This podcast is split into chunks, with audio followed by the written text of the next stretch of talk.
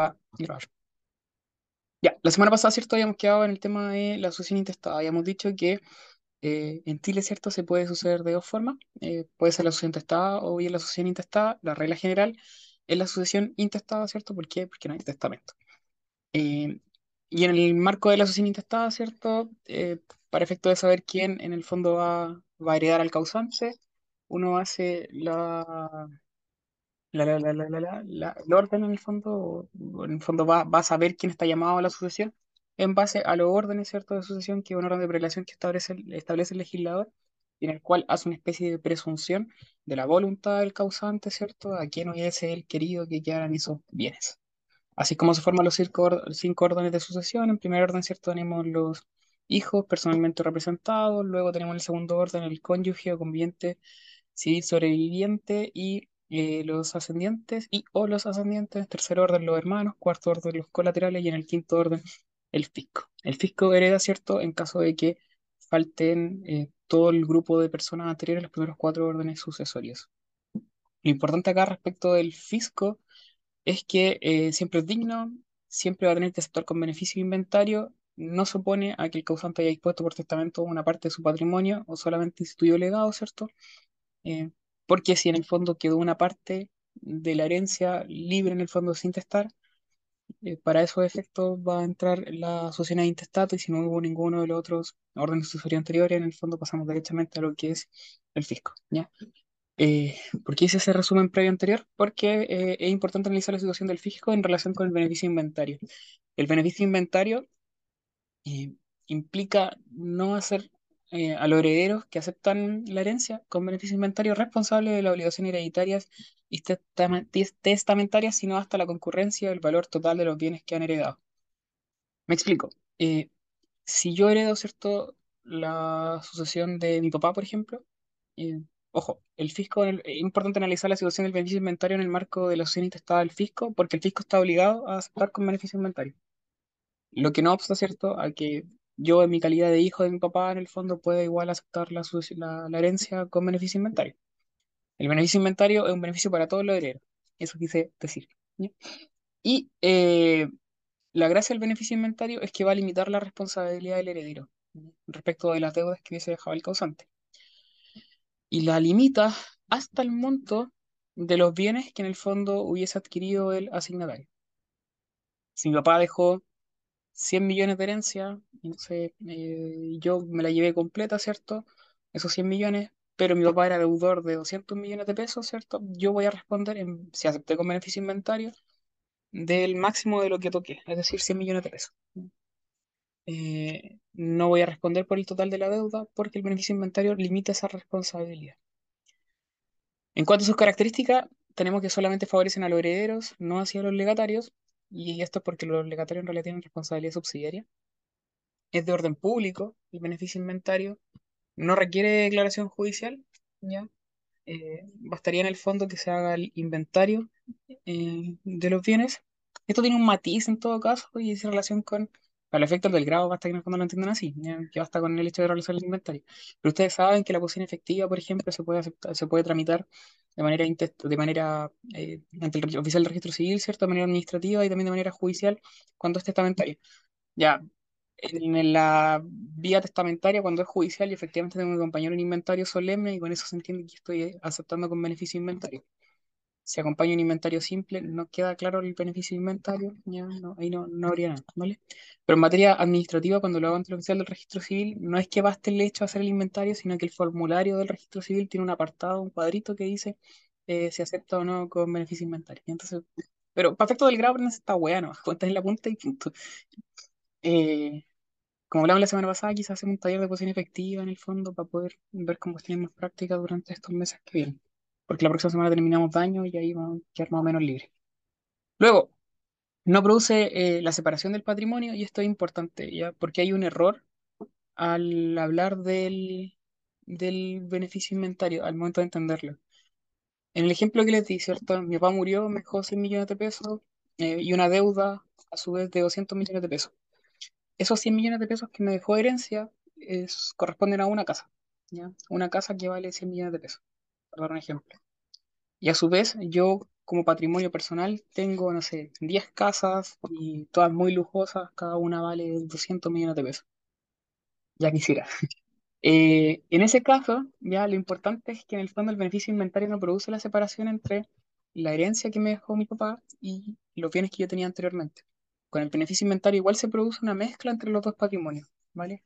Lo que se limita, por ende, es la cuantía de la responsabilidad, pero no en el fondo los bienes en los cuales pueden los acreedores de mi papá, del causante, perseguir su deuda.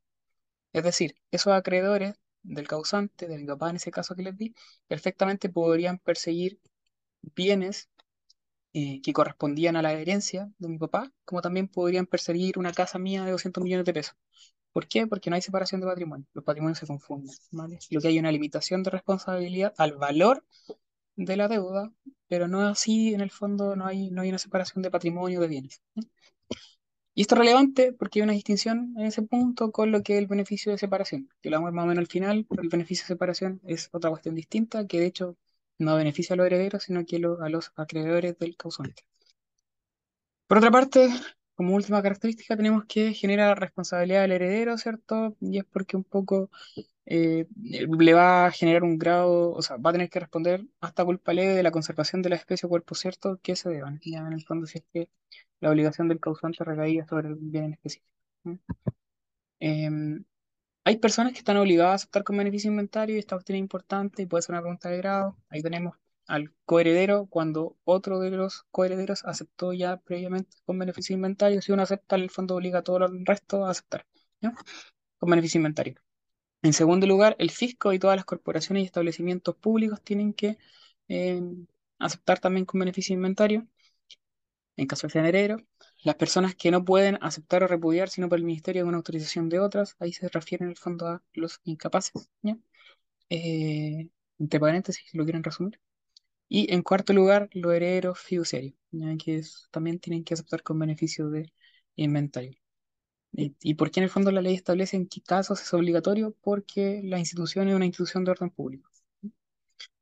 Eh, hay además casos en los cuales hay herederos que tienen prohibido en el fondo aceptar con beneficio inventario, como por ejemplo el que hizo actos de heredero sin previo inventario solemne, porque se entiende en el fondo que ya no aceptó con beneficio inventario, en el fondo precluyó su derecho, y el que de mala fe omite hacer mención de cualquier parte de los bienes, por pequeña que sea, o supiere deudas, supiese deudas que no existen. Eso. Otra institución que está ligada en el fondo a lo que es la, sucesión eh, es la herencia yacente.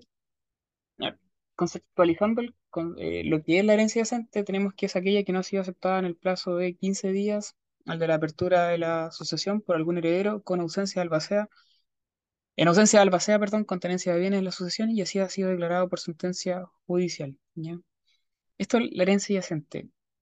En el fondo, el causante deja eh, su masa hereditaria, ¿cierto? Su patrimonio, que murió, se, eh, abre la sucesión, pero eh, en el fondo la herencia no ha sido aceptada por los herederos. Por ende está en ese estado de no aceptarse ni repudiarse. Ahí ustedes saben, por lo que vimos la semana pasada, supongo, que igual forma, de igual forma podría haber un requerimiento judicial a ese heredero para que acepte o repudie, y si no lo hace en el plazo de 40 días, se entiende que repudie. Pero puede que en el fondo no pase nada, que no se, hace, no se haga ese requerimiento judicial y en el fondo la herencia quede sin aceptarse ni repudiarse. Ante esos casos, ¿cierto? Lo que va a pasar es que el, el acreedor va a querer, el acreedor del causante, del, del, del finadito, ¿cierto? Va a querer pagarse de alguna forma de las deudas que ese causante tenía con él. ¿A quién se las cobra? Si en el fondo ningún heredero ha aceptado ni repudiado la herencia. Se le genera ese conflicto al acreedor. Y para esos efectos ya se puede eh, proceder a la declaración de herencia yacente para efectos de que el juez ya nombre a un curador de bienes mm, y, así en el fondo éste administre esa herencia. ¿Desde cuándo dura la declaración de herencia yacente? De la sentencia, ¿cierto? Que se encuentre firme hasta que un heredero acepte la herencia o hasta que los bienes son vendidos por orden judicial o hasta la pérdida de inscripción de La herencia yacente en el fondo busca, por ende, beneficiar en el fondo a estos acreedores del causante que eventualmente quieren hacerse pago de sus obligaciones por esencia, y no pueden. Eh, Y por otro lado, es importante también distinguir lo que es la herencia yacente y la herencia vacante. Son cuestiones distintas. La herencia yacente es aquella que no ha sido aceptada o repudiada en el plazo de 15 días. Eh, y que en el fondo eh, va a ser declarada como herencia yacente por vía judicial. Y se necesita necesariamente esa declaración judicial. La herencia vacante, por otro lado, es aquella que eh, no tiene un titular, ¿vale? En Chile no hay herencias vacantes realmente, y no hay herencias vacantes porque en el último caso, si no hay herederos, ¿cierto? Entre comillas titulares, el que hereda al fisco. Por ende, y, y como hereda al fisco, el fisco va a tener de inmediato, ¿cierto? Lo que es la posesión legal de la herencia. Aunque no sepa, ¿cierto? O aunque desconozca su calidad de heredero. Por eso no existen herencias vacantes en Chile. Sin perjuicio de que el concepto como tal en doctrina comparada es importante, ¿cierto? En Chile no hay herencias vacantes porque en el último caso hereda el fisco y aunque no sepa el fisco va a tener la posición legal de esa herencia. No es lo mismo que herencia yacente, porque la herencia yacente si hay herederos, sabemos quiénes son, solo que no han aceptado la herencia. Eh, sin perjuicio de ello, aunque no existan las herencias vacantes en Chile, eh, hay un trámite administrativo, que esto ya es como más eh, paja molida nomás, que no es importante para el grado. Hay un trámite administrativo que se lleva a cabo ante el Ministerio de Bienes Nacionales, que se llama denuncia de herencia vacante, en el cual eh, yo si me entero que el vecino al lado tiene un terreno en el fondo, o tenía un terreno y lo dejó botado y no hay ningún heredero aparentemente, yo puedo denunciar ante el Ministerio de Bienes Nacionales esa herencia vacante ante, el Ministerio para efectos de que ésta tramite, ¿cierto? la posición efectiva a favor del fisco en orden del quinto orden sucesorio. El trámite se llama herencia vacante, lo que no significa que en el fondo, formalmente, legalmente, hayan herencias vacantes. Es el nombre que recibe el trámite administrativo. Bien, em, derechos que concurren en la sucesión, son cuatro. Tenemos el derecho de transmisión, el de representación, sustitución y el derecho de acrecimiento. Estos últimos dos, sustitución y acrecimiento, operan solamente la sucesión testada el derecho de representación solamente la sucesión intestada y el de transmisión en ambas puede operar, ya tanto la intestada como la testada. Respecto del derecho de representación, eh, tenemos que es una ficción legal en virtud del cual, no está el concepto acá, en virtud del cual, no, no está, está definido básicamente en el código, no me acuerdo del concepto como tal, pero eh, es una ficción legal en virtud de la cual eh, supone que una persona tiene el grado de parentesco y los derechos hereditarios que tendría su padre o madre si éste no quisiese o pudiese suceder. Ahí está, está la otra vez. El 984, inciso segundo, en el fondo, eh, ojalá de memoria. Eh, por otro lado, tenemos el derecho de transmisión. En general, estos estudian más o menos juntos porque pueden, no pueden chocar en verdad, pero se da la discusión de si pueden o no pueden chocar. Eh, el derecho de transmisión se define como la facultad que tiene el heredero que acepta la herencia de su causante de aceptar o repudiar la herencia o legado que se difirió a su causante fallecido sin haber aceptado o repudiado. Voy a pasar a hablar de, lo, de, lo, de las instituciones como tal, después vamos a hacer un pequeño ejercicio entre comillas, así como para ver eh, si pueden o no pueden estar en conflicto cuando procede uno y otro, cosa que en el fondo lo tengamos más o menos claro, y si no hayan errores. Eh, entonces, el derecho de representación van a intervenir en esta institución tres sujetos. En primer lugar tenemos el causante, en segundo lugar tenemos el representado y en tercer lugar el representante. Como requisitos eh, tienen que concurrir los hechos de que la sucesión sea intestada, ¿ya? Em, hay una excepción aparente y que después le vamos a hablar, creo que la semana pasada igual le hablamos, pero, pero hay una excepción aparente. Entendemos que la sucesión debe ser intestada. En segundo lugar, que falte el representado, ya sea porque no puede estar presente o bien porque no quiere ¿ya? aceptar. Eh, en ese caso es porque repudió. Y cuando no puede en el fondo heredar, cuando se trata de un incapaz, un indigno, un desheredado o bien que haya muerto. Que haya muerto, ¿cierto?, antes que el causante. Eh, como otro requisito, como tercer requisito, tenemos que el representante sea descendiente del representado, ¿ya? La representación opera hacia abajo, nunca hacia arriba. Eh, en cuarto lugar, que hay un parentesco entre el representado y el causante, y ese parentesco debe ser necesariamente que uno sea descendiente del otro o bien hermano del causante. Y esto es igual a decir que el derecho de representación solamente opera en el primer orden sucesorio y en el tercero. ¿Por qué en el primer orden sucesorio? Porque son los hijos, que de hecho comparecen personalmente o representados. Y en el tercer orden sucesorio también porque los hermanos también pueden eh, heredar por estirpes. Eh, y por último, que el representante sea capaz y digno de suceder al causante. Eh, por su parte, el derecho de transmisión van a haber tres sujetos también que van a intervenir. Tenemos al primer causante, luego tenemos al transmitente, que es el segundo causante, el segundo fallecido, y en tercer lugar tenemos al transmitido. Respecto de los requisitos, los podemos distinguir en cuanto al transmitente y en cuanto al transmitido. En cuanto al transmitente, que es el segundo causante, es que haya fallecido sin hacer, sin hacer uso a su use, a su use de la Sionis, ¿cierto? En el fondo, de la Tionis, que es como sin hacer uso de su derecho a aceptar o repudiar la herencia respecto del primer causante. En segundo lugar, que sea heredero legatario del primer causante. En tercer lugar, que sea capaz y digno de suceder al primer causante. Y en cuarto lugar, eh, que su derecho de opción a repudiar o aceptar la herencia no se encuentre prescrito. Ese derecho prescribe en el fondo por la prescripción adquisitiva del derecho a la herencia por parte de un tercero. Y por otro lado, tenemos eh, respecto al transmitido, en cuanto a los requisitos, de que, de que sea en el fondo el transmitido heredero del transmitente. Por otro lado, que haya aceptado la herencia del transmitente. Y por último, que sea capaz y digno de suceder al transmitente. Eh, eso, eso, eso, eso. Y lo otro es que en el fondo opera tanto la sucesión testada como intestada. Respecto de eh, cómo operan estos dos derechos, aquí se suele dar la discusión si pueden o no pueden chocar. Eh, y eso es como lo relevante para que se entienda. ¿Ya? Eh, un segundo, ¿ya? ¿Por qué? Porque eventualmente podría darse un choque entre ambos derechos. Vamos a poner un supuesto, ya. Carlos Verdugo, ¿cierto? Es hijo de Fernando. Y Fernando Verdugo es padre de Carlos. Eh, Carlos Verdugo, hijo de Fernando, y a su vez es padre de, no sé, de Joaquín. Y Joaquín, ¿cierto? A su vez es hijo y nieto de Fernando. Ese es como el supuesto hecho, ¿vale? Muy sencillo. Ahora, ¿qué es lo que pasa? Eh, pongamos en el siguiente supuesto. Fernando, ¿cierto? Muere el, no sé, el día 15 eh, de mayo de 2023. ¿Ya?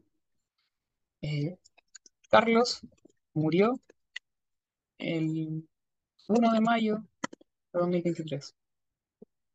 Joaquín, Joaquín está vivito y coleando. Eh, en este caso puntual, ¿quién hereda a Fernando? Suponiendo que uno opera, suponiendo, que falleció, cierto que falleció sin testamento, lo que aplicaría en principio sería el primer orden sucesorio. Ahora, supongamos que eh, Carlos era el único hijo de Fernando eh, y murió con anterioridad a él, ¿cierto? ¿Qué es lo que hacemos? ¿Pasamos al segundo orden y heredan por tanto el cónyuge conviviente con los ascendientes o nos quedamos en el primer orden? Y ahí uno se va a la regla, ¿cierto?, de la sucesión intestada y en cuanto a lo que era el primer orden sucesorio, ¿cierto? ¿Cómo se llama el primer orden? Los hijos y el cónyuge, ¿no? No, ¿cómo se llama el primer orden de los hijos? Personalmente representados.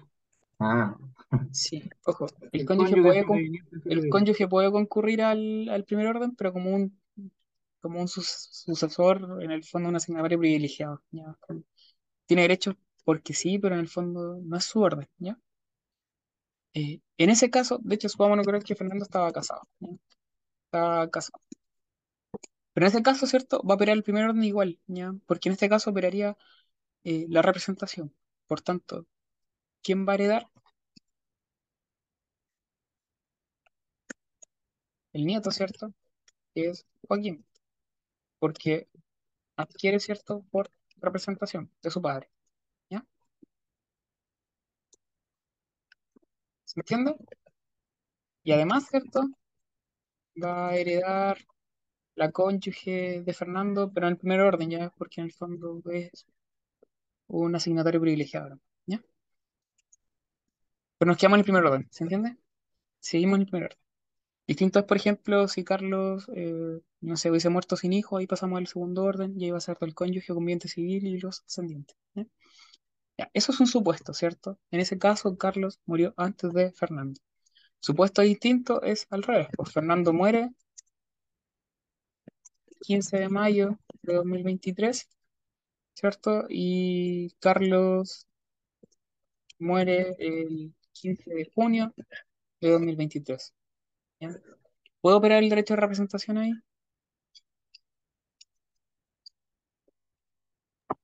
Si que hubiera aceptado, ¿operaría? Estoy preguntando el derecho de representación. ¿Pero es el derecho de representación?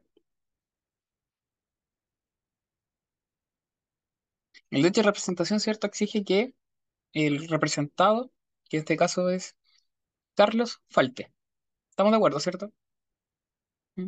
Y las razones por las cuales puede faltar pueden ser porque no pudo, en el fondo, concurrir a la asociación o porque no quiso. ¿ya? ¿Podría haber representación acá?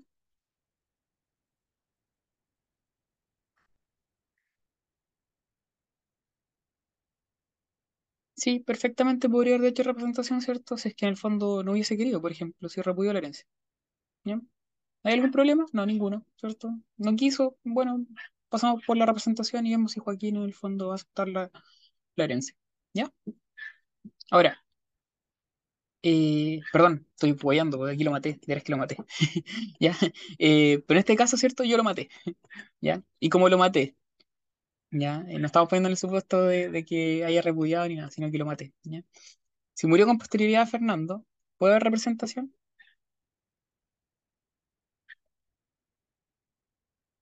No, no puede, ¿ya? Cuando el supuesto de la representación, entre comillas, es la muerte, es necesario que el representado haya muerto con anterioridad al causante, el otro supuesto de repudiación, incapacidad, bla, bla, puede ser posteriores. Pero cuando es muerte, necesariamente el representado debe haber muerto antes que el causante, ¿ya? Si es con posterioridad, a la, a la, o sea, si, si el representado, entre comillas representado, muere después del primer causante, en el fondo ya no es representación. Lo que va a hacer probablemente. Va a depender del supuesto, obviamente, y de, de- de cómo se ve las cosas, ¿cierto? Es transmisión. Ahora, ¿qué derecho- o sea, ¿qué, qué debe ocurrir para efectos de que haya transmisión, derecho de transmisión? Que no haya ejercido el derecho de opción. Que no haya, ¿cierto? ¿Quién? ¿Quién no haberlo ejercido? ¿El Eh, causante? sí. Hay dos El, causantes acá. el transmitente en este caso, ¿Y quién es el transmitente? Carlos. ¿Y quién es el transmitido? Em, el heredero de Carlos. Eh, y ese es Joaquín, ¿cierto? El único supuesto donde eventualmente lo pasa que los abogados suelen preguntar si pueden chocar los derechos de representación y el de transmisión. El único supuesto en el que eventualmente podrían chocar sería en el de muerte. Esto considerando que la transmisión solamente opera en supuestos de muerte, ¿ya? Eh, no puede proceder en otros casos. Distinto del derecho de Me, representación que puede proceder en otros supuestos más. Diego, me surge una duda ahí, ¿qué pasa si eh, aceptó? O sea, hizo- ejer- o sea, ejerció el derecho de opción y después fallece. ¿qué va a pasar? ¿Está- ¿estaríamos dentro de un supuesto de representación? No. ¿Por qué no? Eh, Porque sí, pues, murió con posterioridad al primer causante. Y por tanto, la, primer, la herencia, ¿cierto?, de Fernando entraría al patrimonio de Carlos y Ah, Carlos sucede nomás en su primer orden conforme a las reglas generales. Ah, ya. Sí, ahora sí se entiende, sí. Ya vale. A lo que- pero lo que quiero explicar en el fondo, en definitiva, es lo siguiente, ¿ya? Eh, en ambos supuestos, ¿cierto? Perdón, ambos derechos, tanto el derecho de representación o transmisión, pueden proceder en caso de muerte del representado, ¿cierto? O el transmitente. La diferencia es que la transmisión solamente opera en caso de muerte y en cambio la representación tiene supuestos más amplios como por ejemplo incapacidad, indignidad, ¿cierto? Desheredamiento, repudiación y muerte. Eh, pero lo único en el cual pueden chocar es en el supuesto de muerte. Eh, pueden, pero no pasa, ¿cierto? Porque en el fondo el momento de la muerte es distinto respecto al representado del transmitente. Si el representado muere antes que el primer causante, representación. Si muere con posterioridad, ¿cierto? A los pocos días sin haber aceptado o repudiado la herencia, ¿ya? va a operar el derecho de transmisión. Suele ser una pregunta del grado que más o menos entre comillas, compleja, porque es como en el momento mismo con los nervios, ¿cierto? Como que suele como ser difícil como onda procesarlo tan rápido. Entonces, por eso, eh, puta, me di la lata de, tratar de ejemplificarlo de alguna forma. Quizás lo hice como el pico, no lo sé, ya de palo, jueguenlo ustedes. Pero en el fondo, eh, esa es como la gran diferencia, ya que solamente puedes ser en el supuesto de muerte y en un caso es posterior a la muerte del primer causante y en la otra es anterior. ¿Hay más diferencia entre los derechos? Sí, hay más, ¿ya? Por ejemplo, en el caso de la transmisión, eh, puede operar también en casos de, em, no sé, de legados. Ya la, trans- la- la representación no opera en los legados porque como es sucesión intestada, la sucesión intestada no hay legado. Eh, por otro lado, como la representación es una ficción, ¿cierto? Lo que importa es la capacidad y la dignidad del representante respecto del primer causante. Porque en el fondo ocupa el lugar del otro, entonces como que lo que importa es esa relación. En cambio, la transmisión no es así, ¿cierto? Sino que es más escalonado, entonces el transmitente tiene que ser capaz y digno respecto del primer causante y a su vez el transmitido tiene que ser capaz y digno por parte del, del, del transmitente. Hay otras diferencias, sí, pero el supuesto en el que, cual pueden chocar es en el que recién me expresé, ¿vale? Eso como lo hay que tener claro. Ya. eh, bien. eh, igual te hace mapita en el fondo que es un poco más ejemplificativo para su efecto. Eh, bien, respecto del derecho de representación, por último, en cuanto a su efecto, el representante ocupa el lugar del representado porque la ley lo considera al representante como si fuera el representado. En segundo lugar, se puede suceder una persona por estirpe por cabeza. Cuando es por estirpe, de hecho, ahí está el tema de la representación. Y los que suceden por representación heredan en todos los casos por estirpe. Un poco lo que acababa de decir. mm, mm, mm, mm, consecuencias. La herencia del representado indigno no se transmite con el vicio de indignidad. El representante tiene que ser capaz y digno de suceder al causante, no importando que no sea capaz y de suceder al representado. ¿ya? Un poco lo que les decía recién. Y se puede también representar a la persona cuya herencia sea repudiada. ¿no? Hay una, hay diferencias en el fondo que están establecidas en, en la diapo, eh, más o menos lo que les decía ya en cuanto a la aplicación, la transmisión puede ser la sucesión testada e intestada, en cambio la representación solamente la intestada. Eh, no hay exigencia de parentesco respecto a la transmisión, en cambio la representación sí, porque solamente opera en el primer y tercer orden de sucesión intestada. Ya, entre comillas, hay varias más, ya, que me baja explicar, pero ahí ustedes pueden irse. ¿ya? Luego tenemos otros dos derechos que en el fondo operan solamente en los siguientes estados, que el derecho de sustitución y el derecho de acrecimiento. Igual prefiero que en el fondo esto lo hagamos después del testamento, esto siempre lo digo, nunca lo hago, eh, pero voy a anotar ahora que es la diapo 13, así que hoy día sí que lo vamos a hacer. Pero lo vamos a ver al final cuando ya hagamos sucesión testada, porque si no tiene mucho sentido. Esto, ambos, insisto, son por voluntad. O sea, la sustitución es por voluntad expresa del testador, eh, y en cambio el derecho de acrecimiento, en caso de que no hayan sustituciones, la ley presume en el fondo una forma de proceder. Pero después lo vamos a ver eh, cuando veamos sucesión testada. Luego, asignaciones forzosas. Las asignaciones forzosas son aquellas que el testador está obligado a hacer y que se suplen cuando no las ha hecho o aún con perjuicio de sus disposiciones testamentarias expresas. Eh, proceden las asignaciones forzosas tanto la sucesión testada o la intestada. La semana pasada explicamos de todas formas que la sucesión intestada, las asignaciones forzosas no tienen la misma importancia que las sucesiones testadas, las testadas son aún más importantes y no tienen el mismo nivel de importancia porque en la sucesión intestada las legítimas se confunden con el primer y segundo orden de sucesión. Entonces como que está metida ahí, ¿vale? Eh, de hecho, los que son legitimarios eh, van a heredar conforme a la regla de la sucesión intestada. Están mezclados los primeros dos órdenes sucesorios de la sucesión intestada con las que son las legítimas, que es probablemente la asignación forzosa más importante de las tres que vamos a revisar. Su fundamento es proteger el interés familiar. Hay un principio, ¿cierto?, del derecho sucesorio de la protección de la familia. En cuanto a sus características, está obligado a hacerlo el testador. Si no la hace el testador, ¿cierto?, la ley suple aquella, lo, suple aquello. Por otro lado, por otro lado, prevalecen por sobre las disposiciones testamentarias. En tercer lugar, eh, en estas asignaciones forzosas se basa, ¿cierto?, lo que es el sistema de libertad restringida para testar. El testador puede testar, sí, pero no es libre porque está sujeto a lo que son las asignaciones forzosas. En cuarto lugar, la ley eh, establece ciertos mecanismos para efectos de defensa de las asignaciones forzosas, entre ellos están los acervos, los acervos imaginarios. No me acuerdo si vimos los acervos imaginarios la semana pasada o no, pero eh, si no los vimos, apréndanse el concepto, a quien protegen.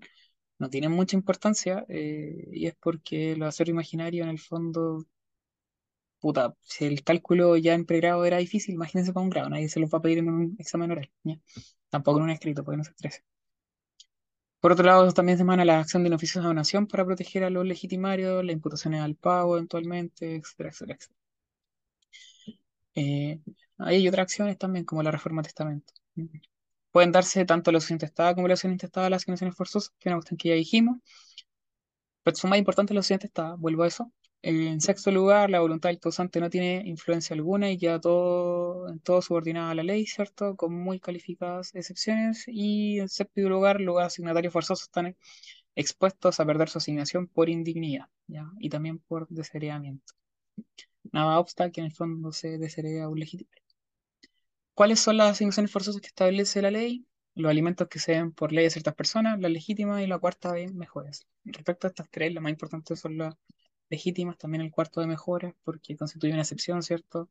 A, a lo que era el objeto ilícito, los pactos sobre sucesiones futuras. Ustedes saben que el pacto sobre sucesiones futuras establece objeto ilícito por disposición del 1463, si mal no recuerdo, del Código Civil.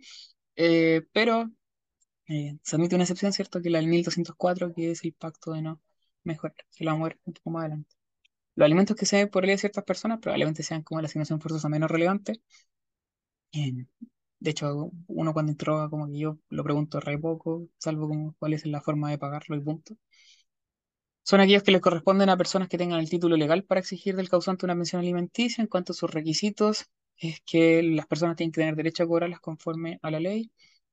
Eh, es decir, es decir, deben tener el título o el título alimentario conforme al 321 del Código Civil que regula en el fondo quién puede mandar alimentos que los alimentos estén fijados por sentencia judicial, transacción aprobada por el tribunal competente, o al menos que hayan sido demandados en vía del causante, antes de que muriera, que no varíen las condiciones que legitimaron la demanda o la transacción judicialmente aprobada, que el titular no sea asignatario forzoso del causante, no reciba una asignación testamentaria o intestada de la asociación, eso es relevante ya. Porque si un hijo recibe alimentos forzosos por sentencia, eh, no va a ser asignatario forzoso a través de los alimentos que se den por ley a esa persona, porque ya va a recibir cierta una asignación en su calidad de hijo como legitimario. Eh, en quinto lugar, que el asignatario no haya incurrido en una causal de injuria atroz respecto del causante, y ahí me acuerdo que el Pancho lo dijo la semana pasada, las causales de injuria atroz, ¿cierto? Son una causal de indignidad y tienen como agravante el hecho de que están en el 968 del Código Civil y tienen como agravante el hecho de que quitan incluso el derecho a alimentos, a diferencia de lo que pueden ser la incapacidad. Con la incapacidad no se pierde el derecho eh, de alimentos, con la injuria atroz sí. Y en sexto lugar, que el asignatario exista, eh, no solamente la apertura de la asociación, sino que durante todo el tiempo en que se vengan las pensiones periódicas. En cuanto a las formas de pagarse, que es como lo importante, en primer lugar es por la sucesión, afectando la masa hereditaria, pasando a ser una deducción previa del acervo eh, ilíquido, ¿ya? es una baja general de la, de la herencia. Y en segundo lugar, y por tanto antes del acervo líquido del que se va a dividir.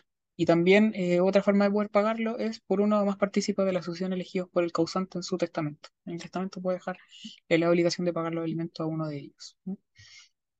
Em, en cuanto a la responsabilidad del asignatario, los alimentos devengados, hayan o no sido percibidos, no están sujetos a reducción ni a devolución por parte del alimentario, ni aún para necesidad de pagar deudas hereditarias. Eh, eventualmente pueden reducirse pensiones futuras, no las devengadas, eh, pero solamente, solamente en el evento en que se consideren que ellas son desproporcionadas con relación a la cuantía del patrimonio y para eso en el fondo hay que ejercer una acción, que eso ya es más eh, minucioso, ¿vale? Y aquí no vamos para ver esas huevas porque no se las van a preguntar. Y, eh, y, y, y, lo último, la asignación de alimentos forzosos cuantiosos, que es un poco lo que estamos hablando. Si las asignaciones de alimentarios forzosos fueran más, más cuantiosas de lo que las circunstancias correspondan, el exceso se imputará a la porción de bienes que el difunto ha debido disponer libremente. Y en el fondo va a pasar a considerarse parte de lo que es eh, la cuarta de libre disposición. En cuanto a las legítimas, es aquella cuota de los bienes de un difunto que la ley asigna a ciertas personas llamadas legitimarias, ¿vale? 1181 del Código Civil. ¿Quiénes son legitimarios? Los hijos, personalmente o representados por su descendencia, los ascendientes, salvo cuando la paternidad o maternidad ha sido determinada judicialmente en oposición. Eso es una causal de indignidad calificada. Y por otra parte, el cónyuge sobreviviente, salvo aquel que por su culpa ha dado ocasión a la separación judicial, separación judicial culposa. Eh, y eso también es una causal de indignidad calificada. Y por último, el conviviente civil sobreviviente. En cuanto a las ventajas de las legítimas, tienen preferencia para su pago, no pueden ser objeto de condición, plazo, modo o gravamen alguno. Eh, se van a calcular sobre la base del acervo líquido o bien sobre el acervo imaginario si es que procedieran.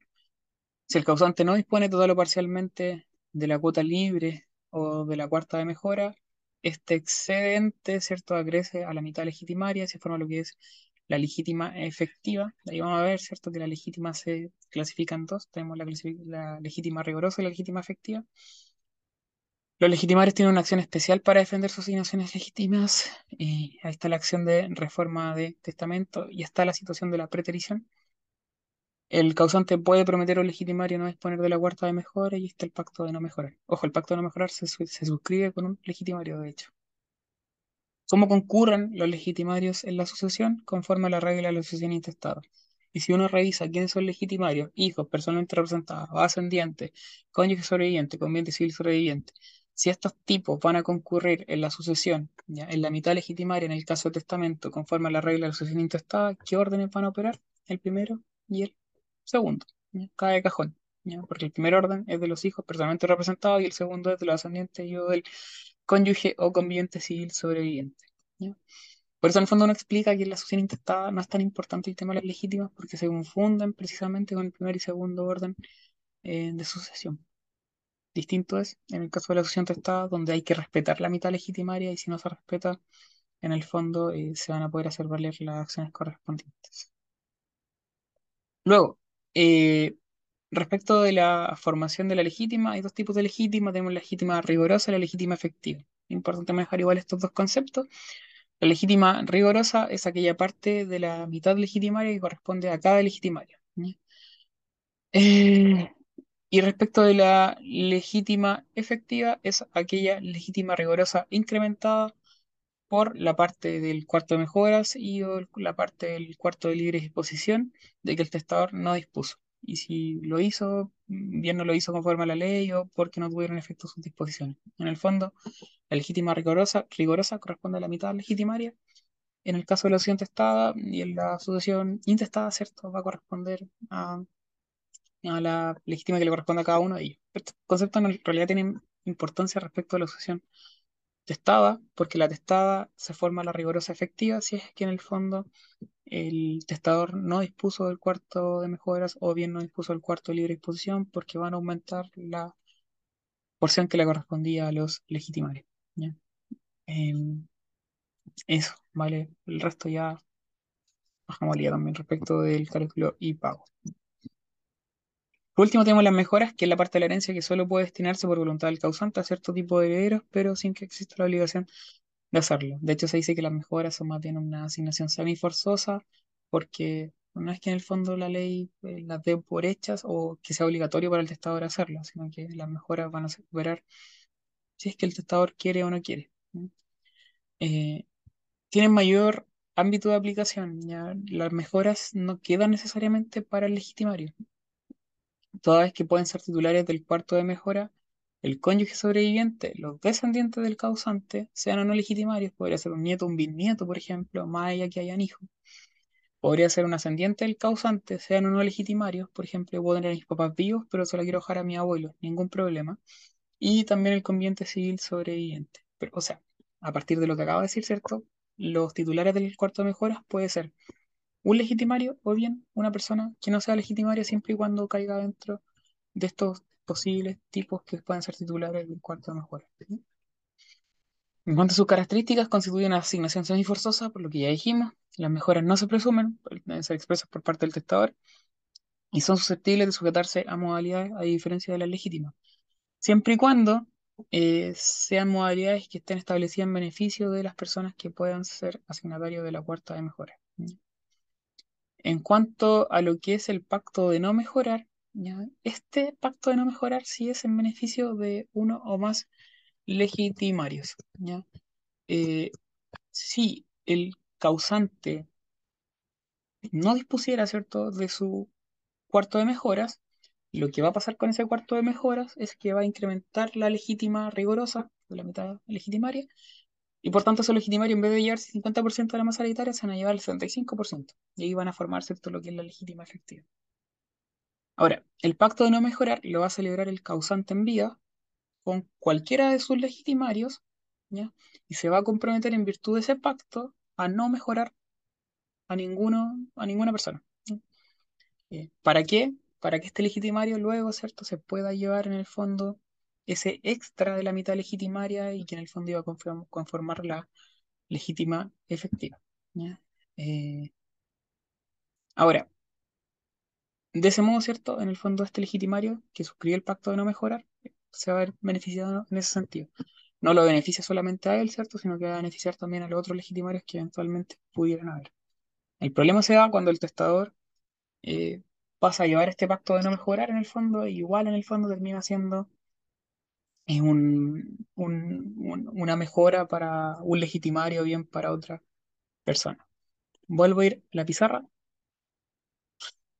Eh, supongamos que, que, que, que, esta es la masa hereditaria, ¿cierto? Conforme a lo que hemos dicho, hay una mitad legitimaria, ¿cierto? Hay un cuarto de libre disposición y el cuarto de el cuarto mejora y el cuarto de libre disposición. Que como lo usual y en el fondo ustedes manejan. Si hubiera un pacto, supongamos que hay, no sé, eh, tres legitimarios. Son todos hijos, ¿vale? Eh, y el cuarto mejora, el, el cuarto libre disposición, ¿cierto? no sé, supongamos que el testador se lo deja a la, la polola. La polola no concurre, ¿cierto?, en la herencia, pero se la va a dejar a ella porque llevan, no sé, 20 años juntos y no se han casado solos. Y el cuarto de mejoras no se lo puede dejar a la polola, ¿cierto? Porque en el fondo no, no, es, eh, no es ninguno de los titulares eventuales que puede tener el cuarto mejora. Pero supongamos que el cuarto mejora, el testador está con la duda de si se lo deja a alguien, no se lo deja a nadie. Y uno de los legitimarios, vamos a suponer que eh, Carlos, porque el más hecho, ¿cierto? Suscribe un pacto de no mejorar con el causante. Carlos, que es un, uno de los hijos. De esta forma, ¿cierto? Con este pacto de no mejorar, lo que hace Carlos es que eventualmente, ¿cierto? Se va a llevar, lo, que se está asegurando en el fondo es que el causante, ¿cierto? No disponga ese cuarto de mejora y por tanto efectivamente Carlos se pueda llevar ese tercio que le corresponde del cuarto de mejora. ¿Se entiende? Que en este tercio, ¿cierto? Vas a entender más con dibujo que con otra cosa. En ese tercio, ¿cierto? A Carlos le va a corresponder porque eh, esa parte va a formar lo que es la legítima efectiva. ¿ya? Y va a acrecentar, ¿cierto? Lo que es la legítima rigurosa, que es la mitad testamentaria. No sé si se entiende si me siguen el hilo. Y, eh, ¿sí, Joaquín? ¿Se entiende? Sí, se entiende. Ya, perfecto. Con el pacto no mejorar entonces, que suscribe Carlos, que es un legitimario con el causante, él tiene la expectativa de que se va a esa, lo que le corresponde por su mitad legitimaria y también lo que le corresponde en exceso por el cuarto de no mejora, del cual el testador no va a hacer nada. ¿Cierto? Porque aquí también el otro tercio va a ser para ah, hijo 2, ¿cierto? Y el otro tercio va a ser para hijo 13. Ya, ahora, ¿qué es lo que pasa? Si el testador no cumple ese pacto de no mejorar, ¿cierto? Porque puede que en el fondo le haga igual un testamento, como que, no sé, puede que le dé la weá un día y se nos quede con Carlos y diga así como, ay, chao. No lo pesco, igual le voy a dejar el cuarto mejora y se lo dejo, y en el fondo el testador diga, ese cuarto de mejoras en realidad se lo dejo a, no sé, a mi nieto, ¿ya? Eh, perfectamente podría hacerlo. Y de hecho se lo deja a la hija de Carlos, ¿ya? Eh, entonces, ¿cierto? Este cuarto de mejora se lo va a dejar a la nieta. ¿Puede hacerlo? Sí, puede hacerlo. El cuarto de libre disposición a la polola, ¿cierto? Y eh, acá abajo, ¿cierto? No se puede tocar la legítima, la mitad legitimaria va para los previos. ¿no? El testador en este segundo supuesto, ¿cierto? El supuesto futuro, lo que está haciendo es disponiendo de ese cuarto de mejora, a pesar de haber suscrito antes un pacto de no mejorar. ¿Cuál es la sanción en el fondo? Y esto es lo único que quería llegar para este ejemplo, weón. Eh, ¿cuál es la sanción que se le va a imponer al testador por haber hecho esto, de haber dispuesto su cuarto mejora, pese a que en el fondo había suscrito antes un pacto de no mejorar? La sanción acá es la inoponibilidad. ¿Inoponibilidad para quién? Solo para el legitimario con quien suscribió eh, el pacto de no mejorar. El pacto de no mejorar que había suscrito Carlos en un inicio, ¿cierto? Beneficiaba a los tres hijos, porque esos tres hijos se iban a llegar al cuarto de, de, de- de mejora. Pero una vez que el, el testador cumple ese pacto de no mejorar. Eh, la sanción que luego se va a aplicar solamente va a beneficiar a aquellos legitimarios que hayan suscrito el pacto y no a todos. Por ende, lo que puede hacer Carlos en este segundo supuesto, si es que el testador en el fondo le entrega la herencia a la hija, ¿ya? Es eh, eh, eh, llevarse un tercio. En el fondo se va a llevar acá un tercio de la herencia, ¿vale? Entonces, la nieta va a tener que respetar este tercio de Carlos. ¿Se puede quedar con el resto? Sí, no hay ningún problema, pero tiene que respetar ese tercio de Carlos, tener que devolvérselo, porque para él en el fondo esto es inoponible, ¿ya? Eso es un poco el juego que se da en el marco de eh, lo que es el pacto de no mejorar. No sé si tiene alguna duda. Si tiene alguna duda, plantéala al toque porque después esto se va a borrar. Eh, en cuanto a los requisitos, debe ser un acto solemne el pacto no mejorar, que debe celebrarse el con el causante y un legitimario por escritura pública. Em, ¿qué más? Em, solo puede referirse a la no disposición de la cuarta de mejora en su totalidad. Mm, No por cuotas, sino que en su totalidad necesariamente. Deben existir legitimarios al momento de celebrarse el pacto y al momento también de abrirse la asociación. Y debe ser un acto puro y simple. Y en cuanto a sus efectos, un poco lo que hemos conversado. Si el causante cumple con lo prometido, y es decir, no dispone del cuarto de mejoras, la cuarta de mejoras acrece a la mitad legitimaria, transformando las legítimas rigurosas en efectivas. Y si el causante incumple su promesa, el legitimario a quien se le incumplió la promesa tiene derecho a que los asignatarios de esa cuarta, en este caso habíamos dado la nieta, ¿cierto?, le enteren lo que habría correspondido o lo que habría valido su cumplimiento a prorrata de lo que el incumplimiento lo reportara. Y en el fondo la sanción es inoponibilidad para él. Es defensa de las asignaciones, ¿ya? Eh, en cuanto a lo que es la defensa de las asignaciones, hay varias formas que el legislador dispuso para efecto de proteger a los herederos. Tenemos la acción de reforma de testamento, acción de reducción de los legados excesivos, de de donación, de petición de herencia, acción reivindicatoria. La reivindicatoria en términos generales puede en el fondo beneficiar a los asignatarios, no está establecido cierto solo para ellos, al contrario, eh, tiene una regulación más bien general respecto al dueño que no está en posesión de la cosa, pero igual aquí se podría ejer- ejercer en ciertos casos. Y además hay otros medios de defensa, como por ejemplo el primer y segundo servo imaginario, la prohibición de sujetar las legítimas a modalidades. Eh, la posibilidad de declarar interdicto por demencia o disipación al causante en vida, y la limitación de las donaciones por causa de matrimonio que podría lesionar el patrimonio de los contrayentes.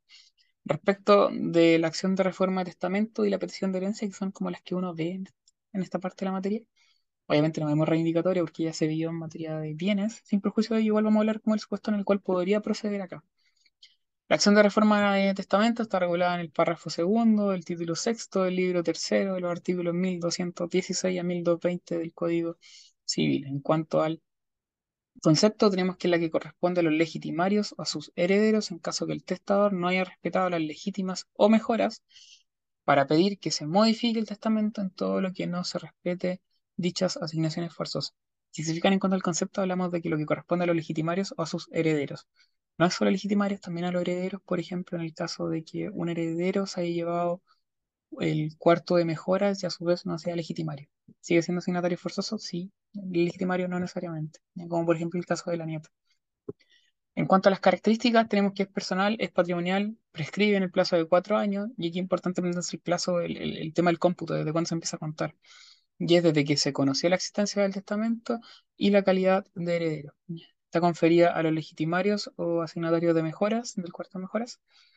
Eh, es una acción declarativa, que también es una cuestión importante, eh, toda vez que no busca la restitución inmediata de los bienes, ya no, tiene un carácter real, sino que es eh, personal y declarativa. Y el objeto es modificar las disposiciones que perjudiquen a los legitimarios en sus asignaciones forzosas. En cuanto a los sujetos, va a haber un sujeto activo, que es el legitimario, que ha sido privado injustamente de todo en parte de su legítima, ya sea rigurosa o efectiva.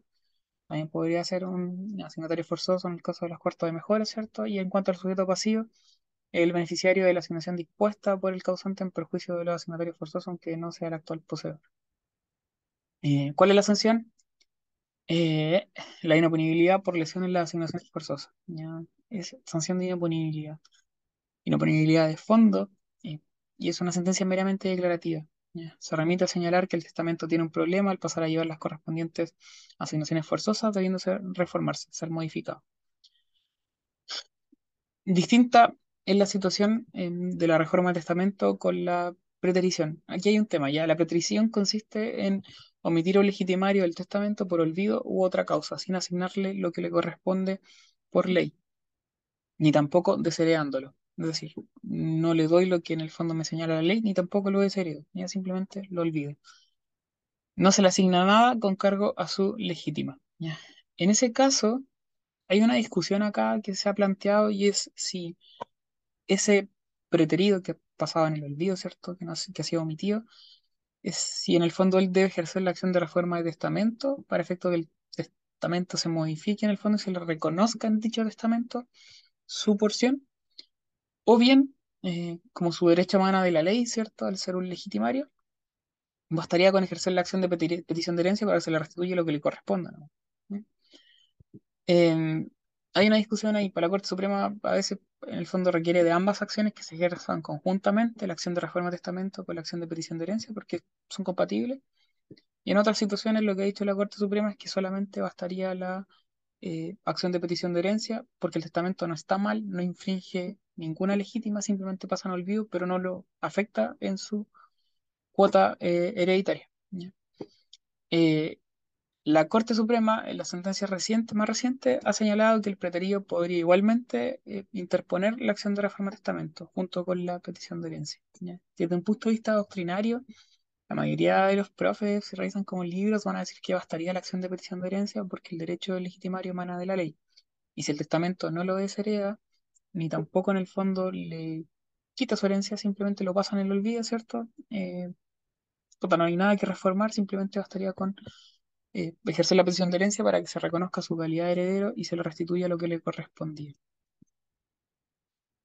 Ahora, si usted en la práctica les toca un caso así, interpongan las dos porque no pierdan nada. En el fondo, como son las dos en la misma demanda, porque son acciones compatibles, en el peor de los casos se van a llevar un, no al lugar a la reforma de testamento y al lugar a la petición de herencia, restituyase. Y si la corte o el tribunal estima en el fondo que ambas acciones eran necesarias, entonces el tribunal les va a coger las dos y punto. Son acciones que son compatibles, pero son sucesivas eventualmente, eh, y- pero no son incompatibles. Hay una acción de reducción de legados también excesivo, eh, que es una modalidad especial de la acción de reforma del testamento y que opera en aquellos casos en los cuales un legado puede llegar eventualmente a lesionar los derechos de los signatarios de la legítima o de las mejoras. Eh, para estos casos, lo que va a pasar en el fondo es que se va a tener que pagar una suma de dinero hasta completar el monto que legalmente corresponda a favor de los demandantes. ¿ya? ¿Quiénes son sujetos activos? Los legitimarios, sus herederos y escenarios, los asignatarios de mejoras y el sujeto pasivo, el o los legatos. Y la otra acción importante es la acción de petición de herencia. Es una acción real porque emana un derecho real, ¿cierto? Del derecho real de herencia que la ley confiere al heredero que no está en posesión de la herencia o en contra del que la posee también a título de heredero para que al demandante se le reconozca su derecho a ella y en atención a dicha calidad le sean restituidos los bienes corporales e incorporales que la componen.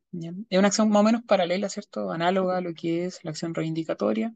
La diferencia es que la acción reivindicatoria es dueño no poseedor en contra del poseedor no dueño. Acá es del heredero que no está en posesión de la herencia en contra de eh, el poseedor de la herencia que se reputa heredero. En cuanto a su objeto, tiene dos fines, y esto es pregunta de grado siempre, y es que persigue el reconocimiento judicial del carácter de heredero, es decir, que se le reconozca su calidad de tal al demandante, y que los falsos herederos sean condenados a la entrega o restitución de las cosas corporales e incorporales que componen la herencia. En cuanto a sus características de una acción real, ¿ya? recae sobre una universalidad jurídica en este caso, que es cierto la, herencia, eh, o sea, emana de una universalidad jurídica. Es una acción mueble, porque como la herencia no es mueble ni inmueble, sino que es una universalidad jurídica, se le aplica el estatuto de los muebles, que es la regla general. Es una acción divisible, renunciable, transferible, transmitible, prescriptible en virtud del 2517 del Código Civil. ¿Alguien se acuerda cómo prescribe la acción de petición de herencia conforme al 2517 del Código Civil?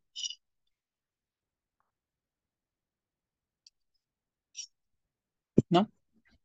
Uh, temblor. Ya, la acción... ¿Quién más lo está sintiendo? Todo fuerte. Sí, está, está fuerte, está fuerte. Sí. ¿Está en Rancagua? Sí. Lo bueno es que no se extinguió Rancagua. No, bien. no, sí, sí, yo soy de San Francisco, lo sentí recién. Ustedes lo dijeron, yo lo sentí al rato, a los ¿Sí? cinco segundos. Fue más cerca de, de Talca entonces. Sí, Eh, ya, pero no, no pasó a mayores. Bien, eh, es prescriptible en el sentido del 2517. ¿Y qué dice el 2517? Es que las acciones que emanan de, de hechos reales van a prescribir, ¿cierto?, por la adquisición del derecho real que esta acción eh, reclama.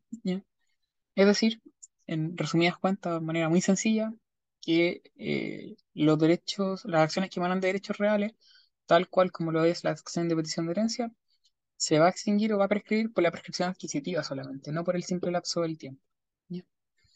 Eh, la Consu dice que en Santiago recién fue, ¿ya? Y a camino para allá la fisura.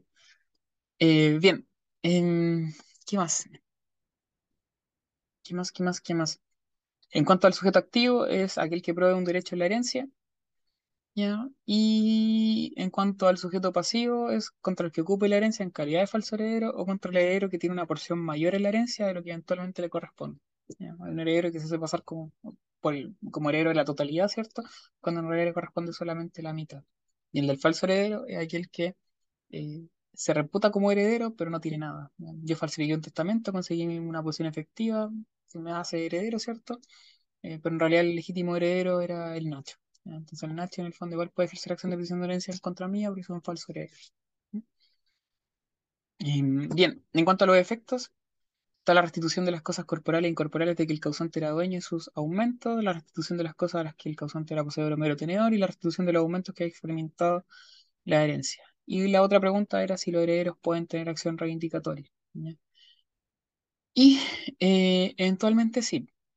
Como dijimos, la acción de petición de herencia procede cuando el sujeto pasivo es un falso heredero que está ocupando los bienes de la herencia, ¿cierto? En su calidad de falso heredero. Él se hace pasar por, por heredero real, ¿cierto? Pero es un falso heredero. Y también procede cuando en el fondo un heredero tiene en posesión más bienes de la herencia de lo que le corresponde. En esos casos, efectivamente, lo que yo estoy persiguiendo mediante la acción de petición de herencia es la herencia. Distinto es, por ejemplo, si este falso heredero enajena bienes de la herencia a un tercero. Ese tercero va a adquirir ese bien en particular, ¿cierto? Que era de la herencia, pero lo adquiere no como heredero, sino que ese tercero lo va a tener como en calidad de dueño porque lo compró. Se lo compró un falso heredero, sí, eh, pero él ahora se reputa como dueño. En ese caso, contra el falso heredero, igual eventualmente podría haber acción de petición de herencia, si es que el se hubiese quedado con más bienes de la herencia. Pero contra el tercero, ¿procedería la acción de petición de herencia? No. ¿Y por qué no la acción de petición de herencia en contra de ese tercero? Porque ese tercero tiene la cosa en calidad de dueño, al menos se reputa dueño, o se cree dueño. En ese caso, contra ese tercero, yo podría sí interponer una acción de eh, una acción reivindicatoria. Porque yo soy heredero, ¿cierto? Yo me considero dueño de la cosa en particular, que este heredero, este falso heredero enajeno, ¿cierto? Y el tercero tiene la cosa eh, en su posesión, ¿cierto? Eh, creyéndose dueño. Yo ahí contra el tercero podría dirigir, en mi calidad de heredero y dueño, una acción reivindicatoria en contra del tercero. No así en contra de aquel que se atribuye la calidad de heredero a él solamente petición de herencia. Esa es como la diferencia, pero eventualmente el heredero podría tener acción reivindicatoria contra, insisto, el tercero que adquirió una cosa en particular eh, y no así la herencia. Eh, no acordaba que existían estas weas de diapositivas, la verdad. Al menos está como cuadritos. Probablemente eh, alguno de los chiquillos las complementó del equipo. Eso. ¿ya? Eh, hagamos una pausa ahora de 10 minutos. A las 3.25 volvemos y terminamos con sucesión testamentaria. Quedan 10 di- diapos según esto, así que no es tanto. ¿ya? Pausa, 3.25, volvemos. Démosle. Entonces, nos vamos a lo que es sucesión testamentaria ahora. Ya hemos visto sucesión testada, o sea, intestada, vimos también lo que era asignaciones forzosas, y nos vamos ahora con lo que es la testamentaria, ¿ya? Que en el fondo, obviamente, la que se hace eh, cuando procede, eh, o cuando hay más bien testamento por parte del causante. En- en- en- en esta, el causante ha otorgado testamento disponiendo todo o parte de su patrimonio transmisible. También podría ser eh, también podría hacer el, te- el testador declaraciones de contenido no patrimonial que pueden ser de su interés. Yo podría hacer un testamento hoy en día diciendo así como eh, que le dejo mi herencia a quien corresponda según la regla de la sucesión intestada, ¿cierto? Y declaro que quiero mucho a, a mi mamá, a mi papá, eh, no sé, eh, y que aguante el ranking, voy así. ¿ya? ¿Podría hacerlo? Sí, no problema. Eh, ¿me da vergüenza? Probablemente también. Pero eh, no hay imposibilidad de aquello. ¿ya? En todo caso, el testamento tiene como importancia, ¿cierto? El hecho de que se hagan disposiciones más que declaraciones. y Las disposiciones son las que van a ser relevantes principalmente para los efectos jurídicos que pueden emanar de él. Sin perjuicio de ello, hay ciertas declaraciones que igual van a tener eh, relevancia, como por ejemplo aquellas que estén ligados con los dispositivos, como podría ser la designación de un juez partidor o bien de una albacea. Y también hay declaraciones que no tienen relación con los dispositivos, pero que igual pueden tener efectos jurídicos, como por ejemplo el reconocimiento de un hijo, o hija. Respecto del testamento, aprenderse de memoria, obviamente el 999 del Código Civil, esa weá es de cajón. Si no se lo saben, si los preguntan, lo más probable es que lo reprueben. Y ahí uno sí podría decir como ya están bien reprobados. No hay, no hay mayor subjetividad. ¿Cómo se define el testamento según el 999 del Código Civil? Como un acto más o menos solemne en que una persona dispone del todo de una parte de sus bienes para que tenga pleno efecto después de sus vidas, conservando la facultad de revocar las disposiciones contenidas en él mientras viva. Capaz como poesía, porque de verdad rima este artículo. En cuanto a sus características, un negocio jurídico unilateral, más que negocio jurídico, hablan de actos jurídicos. Unilateral personalísimo, es solemne, siempre solemne, más allá de que sea más o menos solemne según el caso, es gratuito, tiene efectos provisionales o esencialmente revocables, eh, toda vez que la revocación es el elemento de la esencia del testamento, y eh, su objeto principal es la disposición de bienes, sin perjuicio, como ya dijimos, que pueden haber testamentos que solamente tengan declaraciones. Eh, respecto de cada uno de estos elementos, vamos a ir viéndolos al tiro porque creo que no están después desarrollados. En efecto, es un acto jurídico unilateral, ¿cierto? ¿Se acuerdan cómo se clasificaban a su vez los actos jurídicos unilaterales? Lo veíamos en negocio.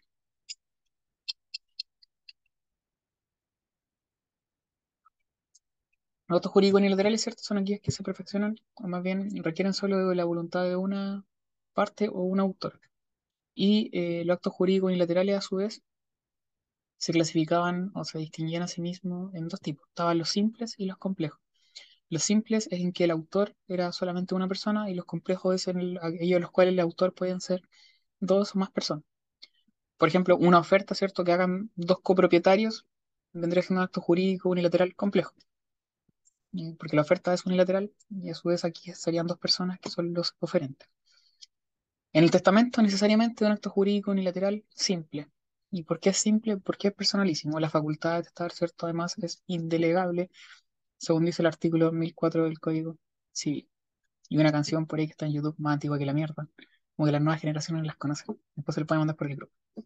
Eh, y eh, esto excluye a su vez lo que son los testamentos mancomunados, que son aquellos que se hacen por dos o más personas en el mismo acto.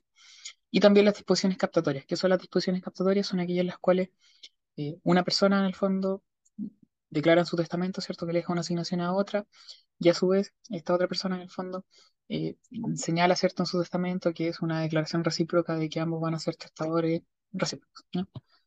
Eh, mm, mm, mm. siempre solemne. Cuando hablamos de que un acto más o menos solemne, porque se refiere a la cantidad de solemnidades, pero siempre solemne. Los menos solemnes son los privilegiados, que pueden ser marítimos, militares o verbales. Y a su vez, los más solemnes o solemnes simplemente son aquellos que van a ser testamentos abiertos y cerrados.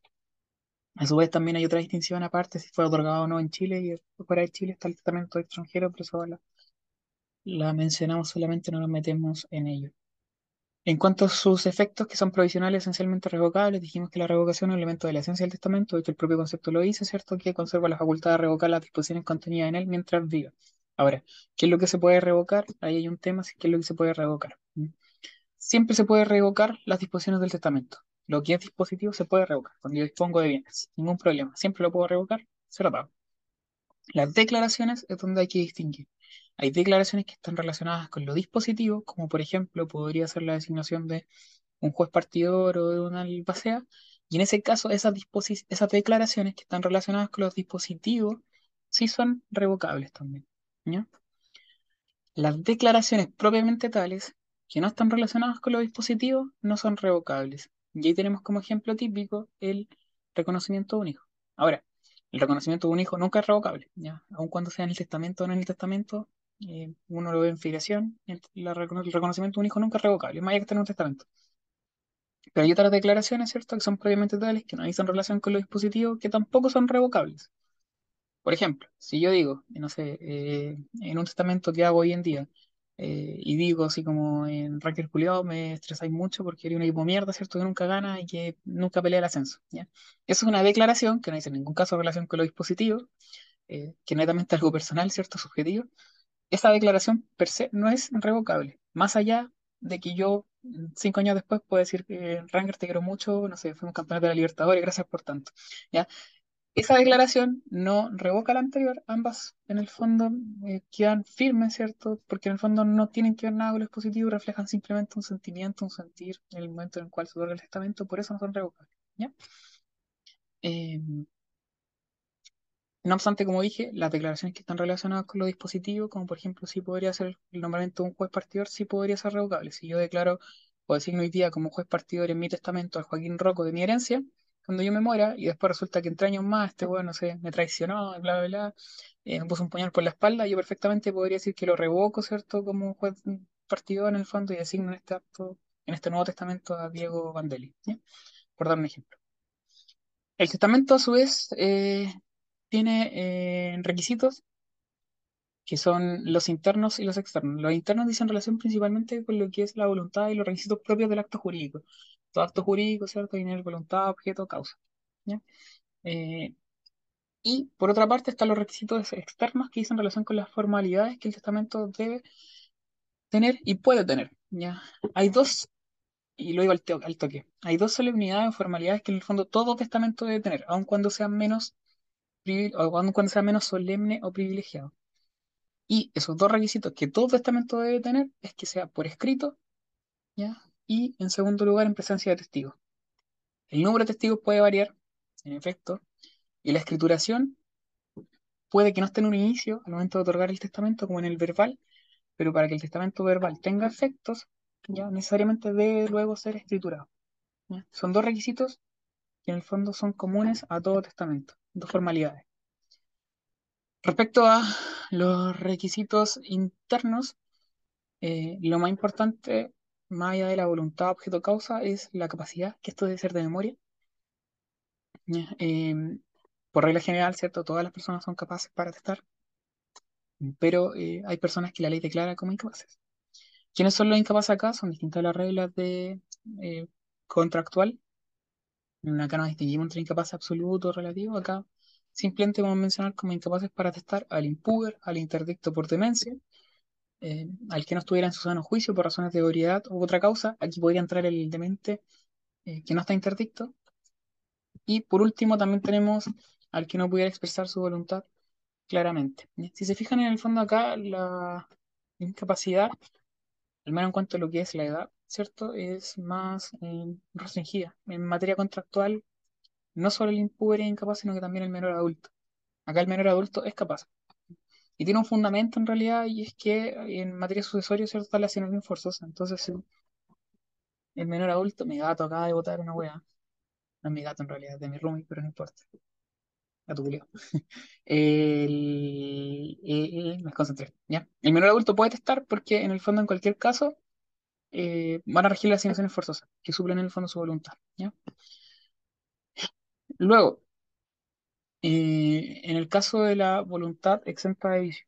Todo testamento debe tener voluntad, ¿cierto? Y esa voluntad debe ser seria y ser manifestada. Una cuestión obvia, ¿cierto? A los requisitos propios de la voluntad en todo acto jurídico. Pero esta voluntad debe estar exenta de vicios. ¿Cuáles son los vicios de los cuales puede obedecer la voluntad? Artículo 1451 del Código Civil, ¿cierto?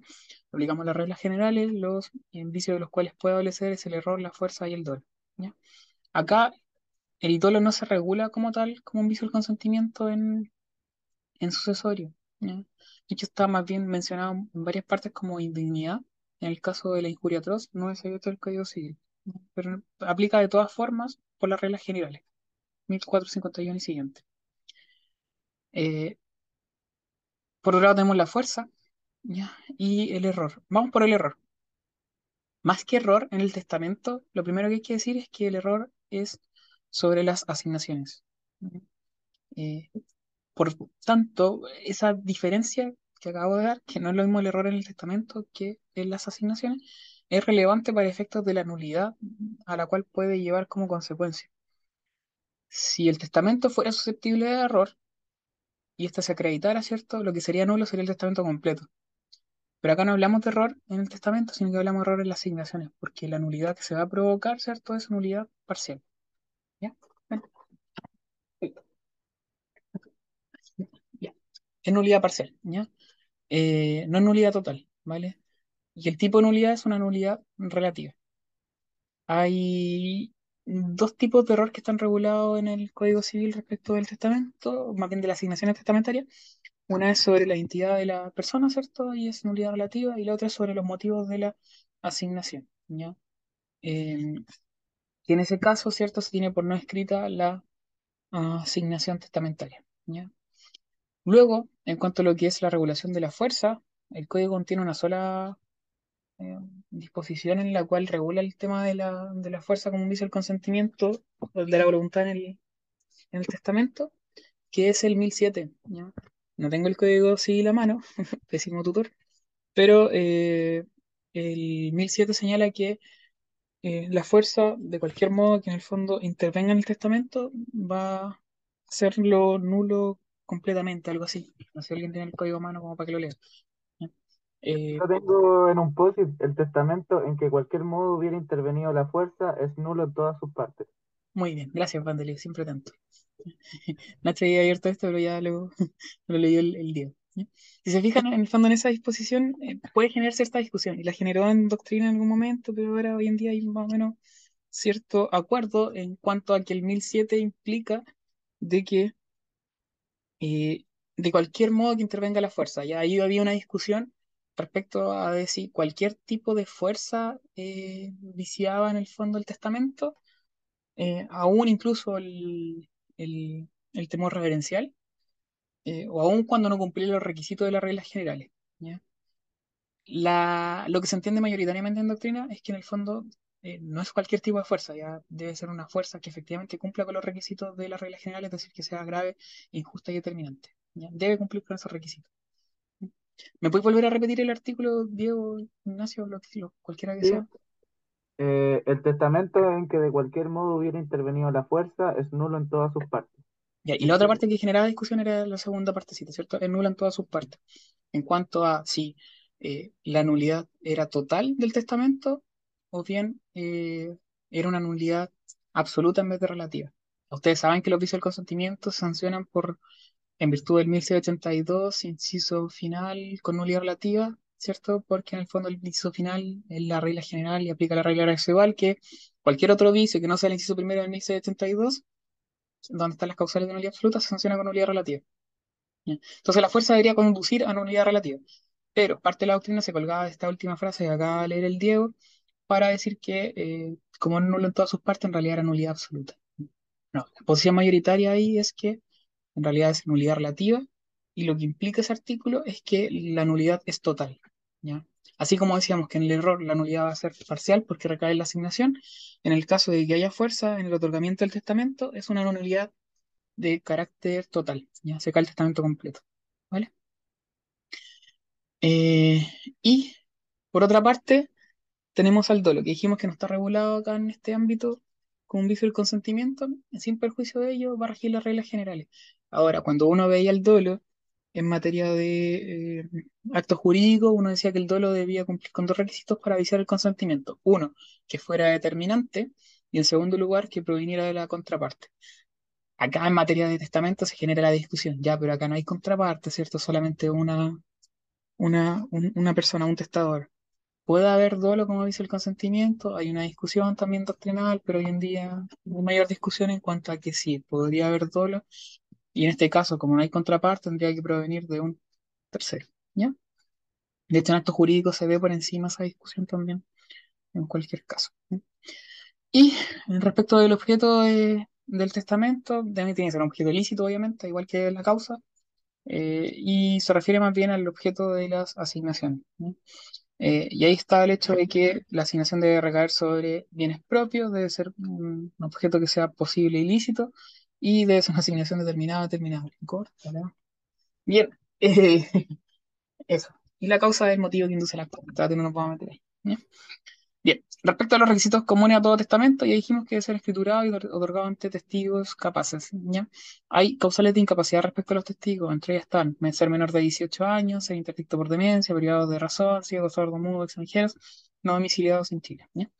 Eh, de hecho, además se agrega como requisito de que los al menos dos testigos deben estar domiciliados en la comuna o agrupaciones de comunas donde se otorga el testamento. El testamento privilegiado, ya dijimos, ¿cierto? El verbal marítimo militar. Eso no obsta el hecho de que igual debe estar escriturado con posterioridad eh, bajo la sanción de caducidad en caso de que así no se haga. Y por otra parte, en el fondo, debe ser otorgado ante testigos. ¿no?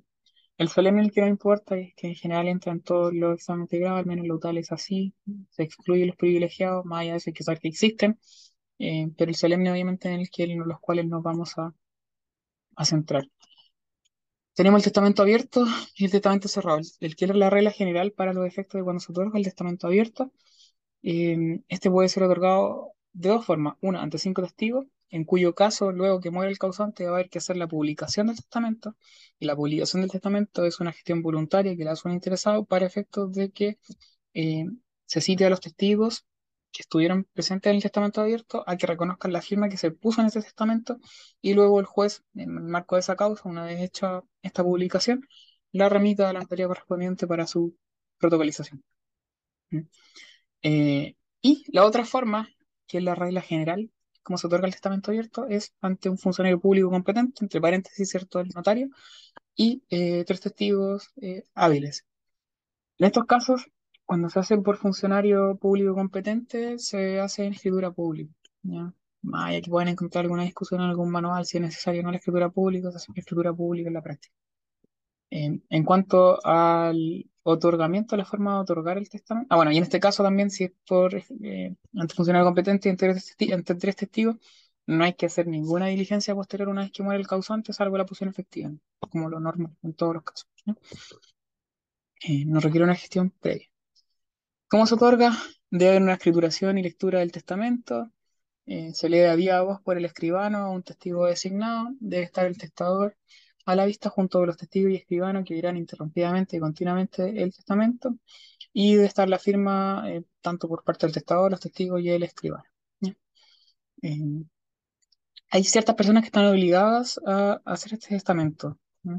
Y son el ciego, sordomudo, que no puede darse a entender claramente eh, por escrito, ¿cierto? Y por otra parte, aquellos que no sepan leer o escribir. Y respecto del testamento eh, cerrado, tenemos que es aquel en que no es necesario que los testigos tengan conocimiento de las disposiciones del testamento. En testamento abierto, como se lee, ¿cierto? Obviamente todos los testigos van a tener conocimiento de las disposiciones, de hecho hay que leerlo a viva voz. El testamento cerrado, por otra parte, es aquel en que no necesariamente los testigos van a saber de las disposiciones testamentarias. ¿Pueden saberlo? Sí. ¿Cómo lo saben? Puta, porque yo perfectamente puedo hacer un testamento cerrado ahora, lo imprimo acá en mi casa eh, lo llevo a la notaría, me junto con tres de ustedes, ¿cierto? Que van a ser mis testigos, y antes de meterlo al sobre, les digo a ustedes, miren, lé- léanlo igual, ¿ya? Como me quedó bonito, ¿cierto? Y ustedes lo van a leer, y después entramos a la notaría, ¿cierto? Y lo cierro en el sobre y todo el tema, ¿ya? No lo, va a leer- no lo vamos a leer ante el escribano, ante el notario, pero nada obsta en el fondo que ustedes sepan con anterioridad el contenido de las disposiciones, y, o pueden más bien que no sepan, ¿ya? Que simplemente no se lo haya mostrado y lleguen nomás como testigos. Pero se habla que no es necesario que los testigos tengan conocimiento. ¿Ante quién se otorga? Ante el escribano, que puede ser un notario o el juez, y los tres testigos eh, hábiles. ¿Cómo se otorga? Escriturado, ¿cierto? Y con la firma, en, más que en el testamento, en la carátula. ¿ya? Obviamente el testador tiene que firmar el testamento. Y el testador presenta al escribano y a los testigos una escritura privada, ¿ya? declarando a viva voz que en aquel escrito contiene su testamento, ¿cierto? Y este lo debe introducir en un sobre cerrado, ¿ya? Ese sobre cerrado va acompañado de una carátula. Una carátula se refiere a una hoja simplemente. Ya está el sobre, ¿cierto? Y una hoja aparte que va encima y se corchetean o se pegan, o no sé, lo que quieran, ya con el grupo o lo que sea, van juntos. Eh, y en esa carátula, el notario redacta en el fondo que es el testamento que viene a otorgar Carlos Verdugo, ¿cierto? En el cual deja declaración de sus últimas disposiciones, declaraciones, y firman como testigo tales y tales personas. ¿ya? Y las personas firman, pero no firman el testamento, porque testamento está dentro del sobre, sino que firman lo que es, ¿cierto? La carátula. ¿ya? Eh, se le pone un sellito después en el fondo al sobre, que es como el sello del notario, una guatarrilla antigua como con cera, y listo. ¿ya? Así como men- comentario como adicional, no es necesario en el fondo que el notario se quede con el testamento, de hecho se lo puede llevar el testador. Lo usual es dejarlo de todas formas para evitar problemas. Eh, pero el código no exige en el fondo que se deje. En este caso, al menos en el cerrado. Y luego, una vez que muere el causante, va a haber que hacer una, eh, un trámite de una gestión voluntaria también, que es la apertura del testamento. Es un trámite judicial de carácter voluntario también, en el cual los interesados, ¿cierto?, van a llevar el testamento ante el tribunal. Se cayó el- Eh, me tienes lo siento. Eh, eh, un trámite voluntario que se hace ante el, ante el tribunal para efecto de que el tribunal cite en el fondo a los testigos y al escribano para que reconozcan su firma y si efectivamente el testamento está tal cual como se otorgó en su momento. Y ahí está cerrado y sellado. Una vez que se apertura el testamento, de nuevo se manda también a la, nota, a la notaría para la protocolización. ¿ya? ¿Quiénes están obligados a hacer testamento cerrado? El extranjero que no habla español y el sordomudo que puede darse por escrito. ¿vale? Eso. ¿Qué más? Eh, respecto de interpretación del testamento, ya aquí rige el sistema de interpretación subjetiva, algo hablamos en contratos parte general, 1069 y siguiente del Código Civil. Ya se prefiere la voluntad real por sobre la voluntad declarada. No entren tampoco en esa cuestión, más allá que ustedes le pueden echar un vistazo y una estudiada. En cuanto a la revocación del testamento, algo hablamos también, el testamento por esencia es revocable, las disposiciones en las cuales el testador diga que su testamento no es revocable en el fondo van a ser nulas. Es un acto jurídico unilateral la revocación por el cual el testador deja sin efecto total o parcialmente el testamento otorgado válidamente. Aparte de ser total o parcial, esta revocación también puede ser expresa o tácita, ¿cierto? Expresa cuando se deja eh, explícitamente claro que en el fondo se está revocando. Y por otra parte también está la revocación tácita, que es cuando hay eh, disposiciones o declaraciones, asignaciones que son incompatibles en el fondo con otras que se hubiesen hecho con anterioridad. Ya dijimos que lo revocable, ¿cierto? Siempre son revocables las disposiciones, las declaraciones hay que distinguir, en principio no son revocables, pero las declaraciones que estén relacionadas con los dispositivos sí se pueden revocar. Eh, respecto de los efectos de la revocación, elimina el testamento anterior, sea en forma total o parcial, de tal manera que si el testamento que revoca un testamento anterior es revocado a su vez, no revive por esta circunstancia el primer testamento. ¿Qué más? Eh, ojo acá, porque también el testamento solemne se puede revocar por uno privilegiado o menos solemne, a su vez el menos solemne o privilegiado, eventualmente, difícilmente va a suceder, pero puede igual revocarse por un testamento solemne, ningún problema en eso.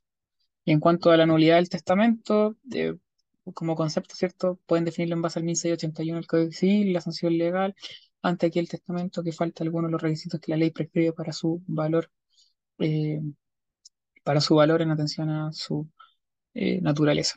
Y acá tenemos eh, como causales que no se otorga por escrito, no se otorga ante el número de testigos hábiles, no sea ante el funcionario autorizado por la ley, o con infracción a las reglas del otorgamiento. Y en esos casos presenta nulidad absoluta. En cuanto a las asignaciones testamentarias, tenemos que son aquellas que hace el causante en el testamento para suceder en sus bienes. Como requisito, el asignatario debe ser una persona natural o jurídica, debe ser cierta, debe ser determinada. Hay unas excepciones acá, pero no me voy a meter en eso por ahora y porque ya eh, ir avanzando y no creo, insisto, que sea relevante. Y en cuanto al objeto de la asignación testamentaria, debe ser determinado o determinable. Se clasifican de distintas formas según el momento en que producen su efecto o la forma en que producen su efecto, están las puras y simples sujetas modalidad y tenemos las condicionales a, a día o plazo modales. Luego, según el título en que se sucede, a título universal, a título singular, que estas a su vez, las a título universal se clasifican en universales, de cuota o remanente, y las a título singular, que también se llama legado, se clasifican en de especie, cuerpo cierto o de género. Y según el mayor o menor libertad del testador, pueden ser voluntarias o forzosas. Y las forzosas son aquellas que el testador está obligado a hacer, ¿cierto? Las voluntarias son aquellas que puede hacer por fuera de eh, las forzosas. ¿Qué más? Em, respecto de la asignación testamentaria, dijimos que el asignatario debe ser capaz eh, para suceder, debe ser digno. Em, esa ya la revisamos antes, la vez pasada, la, semana pasada. Y el asignatario debe ser cierto y determinado. Es decir, no debe haber duda de quién se trata y debe estar debidamente individualizado. Nombre u otro modo que no deje dudas. Em, eh, eh, eh, sin perjuicio de ello, eventualmente Excepcionalmente pueden proceder ciertas asignaciones hechas a un asignatario entre comillas indeterminado, como por ejemplo la que se hace una asignación objeto de beneficencia, la que es dejada a los pobres o bien dejada indeterminadamente a los parientes. El código en esos casos suple la voluntad del testador, en el fondo estableciendo para quién van a ir esas asignaciones. Eh, respecto del objeto, debe ser determinado o terminable y puede ser a título universal o bien a título singular en el caso de los legados, a cuando haya título universal, eh, basta la individualización de todo una cuota del patrimonio del causante. Cuando el legado es de género, basta con designar un objeto indeterminado de un género determinado, y cuando es una especie o cuerpo cierto, el objeto debe estar individualizado de manera más rigurosa, ¿cierto? Debe establecerse, por tanto, determinar la especie dentro del género también determinado. Y luego están las puras y simples sujeta modalidad. Y esta nunca las veo y no las voy a ver tampoco hoy día, porque es un cacho meterse con la sujeta modalidad. Nunca estuve lo preguntar en un grado, salvo alguna profe, al menos que lo tal, que sí lo ha preguntado. Eh, pero eso lo pueden ver después cuando le sorteen ya la comisión. Tenemos, y ahí lo podemos ver con más profundidad, de hecho, una auditoría posterior, eh, porque es un pico. Sin perjuicio de ello, estas reglas de las condiciones, plazo y modo se rigen, al menos las que son condicionales y plazo, también supletoriamente por las reglas establecidas en, el libro de las obligaciones, ¿cierto? Se tuvieron en, obligaciones, de hecho. ¿Qué más? Eh, las modales, en cambio, las que son sujetas a modalidad, están reguladas aquí en el apartado de eh, sucesores, en el libro primero. Las asignaciones modales son aquellas en que se asigna algo a una persona para que lo tenga por suyo con la obligación de aplicarlo a un fin especial, como el de hacer ciertas obras o sujetarse a ciertas cargas, no, suspendiendo la adquisición de la cosa asignada.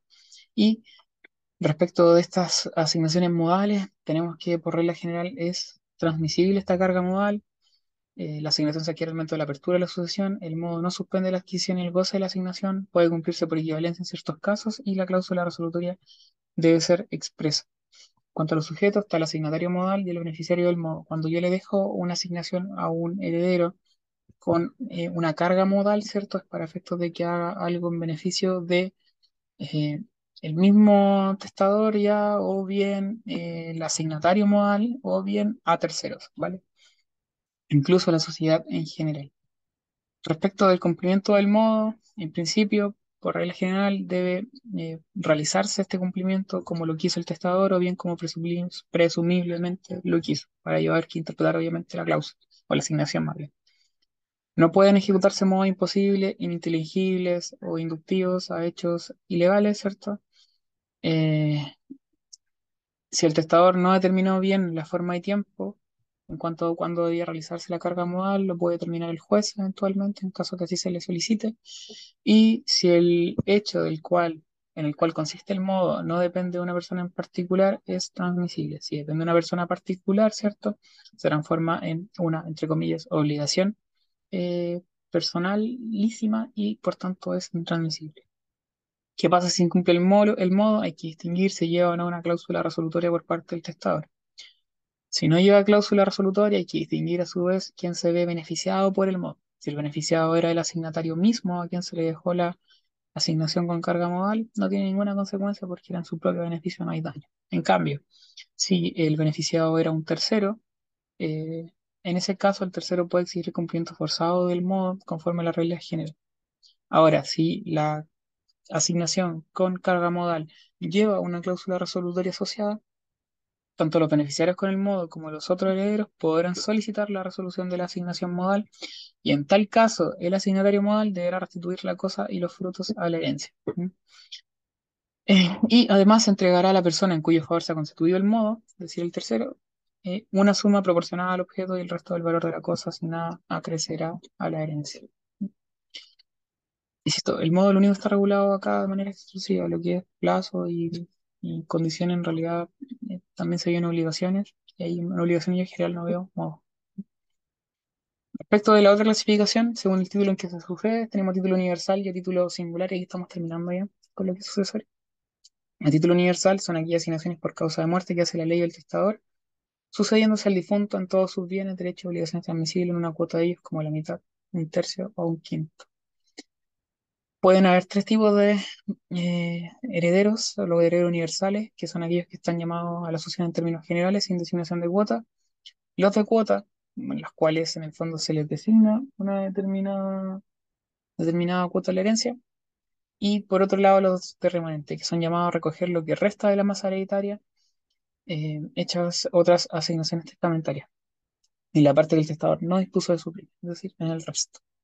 En cuanto a los a título singular, tenemos eh, que son aquellas en las cuales el testador transmite a una persona el dominio de una especie o cuerpo cierto, o bien transmite cierto un derecho personal a hacer exigible la tradición de una cosa o más especie determinada de cierto género a la sucesión. Ahí tenemos la clasificación del propio concepto en eh, legatarios de especie, cuerpo cierto o de género. Y en cuanto a sus características, supone la existencia de un testamento, en cambio las asignaciones a título universal pueden ser eh, a intestado todo o testado, las a título singular solamente testamentarias. No son continuadores de la persona del causante los legatarios, ni tampoco tienen más derechos que lo expresamente se les confiere, que se les confiera o impongan. Eh, solamente tienen una responsabilidad subsidiaria por la deuda hereditaria, porque en principio a ellos no le aplica, no le afecta el principio de la continuidad de la personalidad del, del causante, y por otro lado los legados pueden ser adquiridos en virtud del derecho de transmisión. Eh, en cuanto a las cosas que pueden legarse, cosas corporales e incorporales, muebles inmuebles, propiedad ajena, ¿vale legado cosas ajenas? Sí, vale. Y pueden ser presentes o futuras. De hecho, durante cuando hablábamos del objeto del testamento y de las asignaciones, decíamos que tenían que ser cosas propias del testador. Sí, en efecto, es así. Sin perjuicio de ello, hay una excepción ahí metida, por ejemplo, entre medio, que es el legado de cosas ajenas. Ojo que el legado de cosas ajenas tiene ciertos efectos especiales. No están en la idea, pensé que sí, pero no están. ¿no?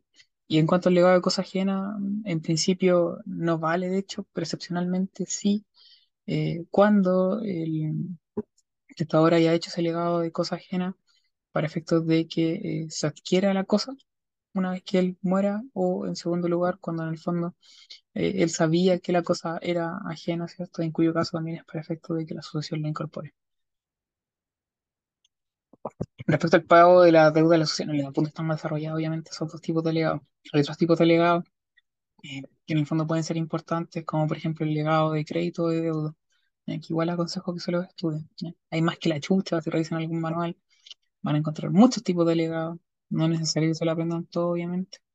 De hecho, más importante que eso es como aprender a hacer un paralelo entre lo que es la asociación a universal y a título singular, y luego lo que es un paralelo entre la eh, entre el legado de género y el legado de especie cuerpo cierto. En cuanto a qué es lo que se adquiere, qué derecho nace para el legatario, para efecto de qué es lo que le puede exigir a, la sucesión, ¿cierto? Y también por ahí los frutos desde cuando en se empiezan a, a devengar a favor del legatario. Eh, ya, pero eso, eso no me voy a meter tampoco como el, el desarrollo de cada uno de ellos. Y eh, en cuanto al pago de las deudas de la sucesión, ¿qué deudas se pagan? Hay que distinguir acá las deudas hereditarias de las deudas testamentarias. Las deudas hereditarias son las que el causante tenía en vida conforme al 959 del Código Civil, son bajas generales de la herencia y por tanto se pagan antes del- de determinar el acervo líquido. Esa es la teoría. Porque en general cuando uno va a determinar el acervo líquido en la posesión efectiva, por lo general no se reconocen las deudas, porque no necesariamente se sabe las deudas que tiene el causante. Pero deberían pagarse así, como una baja general de la herencia. Si yo no la declaro como eh, deuda, eh, no sé, la posición efectiva, por ejemplo, ¿qué es lo que va a pasar? Que después el, acre- el acreedor simplemente va a demandar nomás a la sucesión. Eso es todo, no hay mayor consecuencia.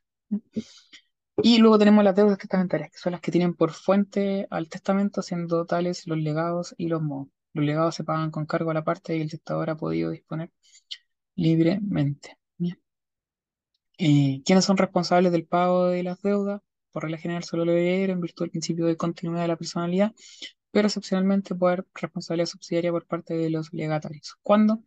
Por el pago de las legítimas y mejoras, cuando el testador ha destinado a legados más de lo que podía disponer libremente, es decir, eh, legados excesivos. En segundo lugar, por las deudas de la herencia en subsidio de los herederos, cuando al tiempo de abrirse la sucesión no haya habido en ella lo bastante para pagar la deuda hereditaria. Y en tercer lugar, cuando el bien legado estuviera sujeto a una prenda hipoteca. Si yo le lego, le hago un legado, no sé, de mi auto al, al Diego y resulta que esa auto tenía una prenda, ¿cierto? Más allá de que en el fondo él se haga dueño de esa cosa en dominio, eh, cuando yo me muera, puta, igual la prenda lo persigue, ¿cierto? Porque es eh, un derecho real que persigue el bien, al bien en específico. Y en estos casos, ¿cómo van a responder los legatarios? Prorrata los valores de sus respectivos legados y la porción del legatario insolvente no agravará a los otros legatarios. En cuanto a cómo dividen la deuda a los herederos, por regla general en nuestro ordenamiento jurídico, las deudas se dividen por partes iguales. La excepción, precisamente, está acá en sucesorio. Eh, de hecho, cuando hablábamos en términos generales en obligaciones, ¿cierto? Nosotros decíamos que cuando había pluralidad de deudores, eh, uno decía que la obligación era mancomunada porque era por partes iguales. Y la excepción, de hecho, era, eh, y, y en el fondo cuando era mancomunada, ¿cierto? Eran partes iguales. Y una excepción para efectos de las partes iguales, ¿cierto? Eran las deudas hereditarias porque estas se pagan no por partes iguales, sino que a prorrata de lo que los herederos hubiesen adquirido eh, por la sucesión. Eh, cuando no es a prorrata, también hay aquí hay excepciones. Cuando beneficio de inventario, porque dijimos, ¿cierto?, de que el heredero beneficiario no es obligado al pago de ninguna cuota de las deudas hereditarias, sino hasta la concurrencia de lo que valga lo que se le hereda. ¿ya? Bueno, hay una limitación de responsabilidad en ese caso. También cuando la obligación era indivisible. ¿ya? ¿Por qué? Porque la, indivisi- la indivisibilidad no termina con la muerte del causante, ¿cierto? Sino que se transmite y era una diferencia que uno hacía en obligaciones con lo que era la solidaridad que termina- terminaba la muerte del, del causante. Los herederos usufructuarios o fiduciarios dividen las deudas con los herederos eh, propietarios fideicomisarios y cuando así se dispone en el testamento en la partición un acuerdo de los herederos. En esos casos no se soporta entonces a prorrata las deudas del causante. Por otro lado, ¿qué beneficio tienen los acreedores? Tienen el beneficio de separación, que algo había comentado, que es distinto al beneficio de inventario. En el beneficio de inventario dijimos que se confundían los patrimonios del causante y los herederos. En el caso del beneficio de separación se distinguen en el fondo. Eh, aquí efectivamente hay una separación de patrimonios del causante y del heredero. Esto es para el beneficio de los acreedores. Eh, ¿y por qué? Acreedores del, del causante. ¿Y por qué? Porque estos acreedores del causante, si el causante tenía mucho patrimonio, ya, van a querer pagarse con esos bienes primero. No van a querer que se confundan con el del heredero, porque el heredero a su vez puede tener otros acreedores, ¿cierto? Y puede que tenga muchos acreedores, y puede que esos acreedores estén esperando, ¿cierto? Que el heredero acepte la herencia para efecto de pagarse con todo.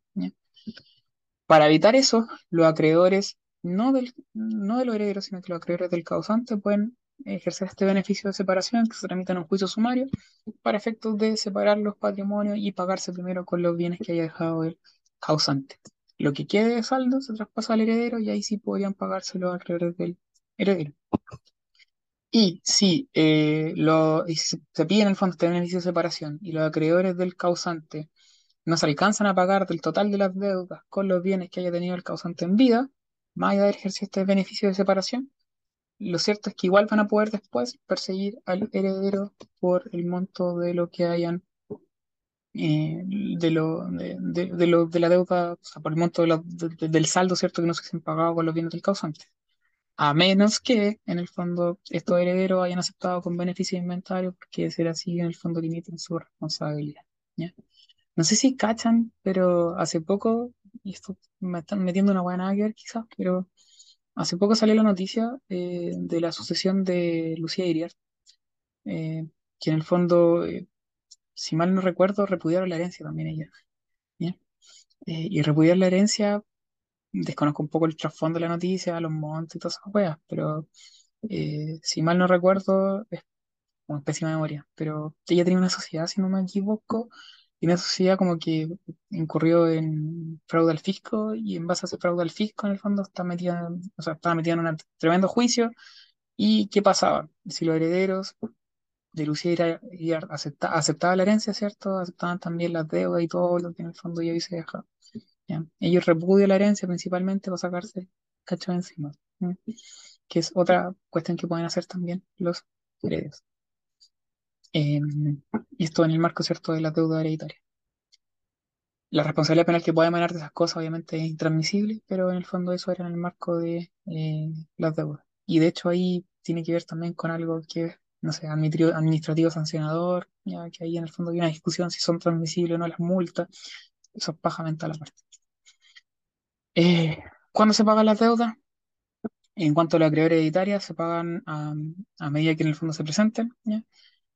Perdón, ¿cuándo se pagan las deudas? Para los acreedores eh, hereditarios se les va a ir pagando cierta medida que se vayan presentando, salvo que se sean declarados dentro de lo que es el inventario de bienes, porque el inventario de bienes tiene que considerar tanto el pasivo como también el activo. Y en cuanto a los acreedores testamentarios, que son en el fondo las cargas modales o bien legados, eh, se pagan una vez satisfechos principalmente los acreedores hereditarios. Excepcionalmente, eh, se pueden pagar ante los acreedores testamentarios cuando la herencia no pareciera excesivamente grabada y si la herencia está manifiestamente exenta de cargas que puedan comprometer a los legatarios. ¿ya? Eso, suficiente. Ya nos comimos hasta un temblor entre medio. ¿ya? Los dejo, que estén bien chicos. Cuídense, esta hora de subir hoy día, mañana, no sé cuándo sea. Eso. Nos vemos. Chao, chao.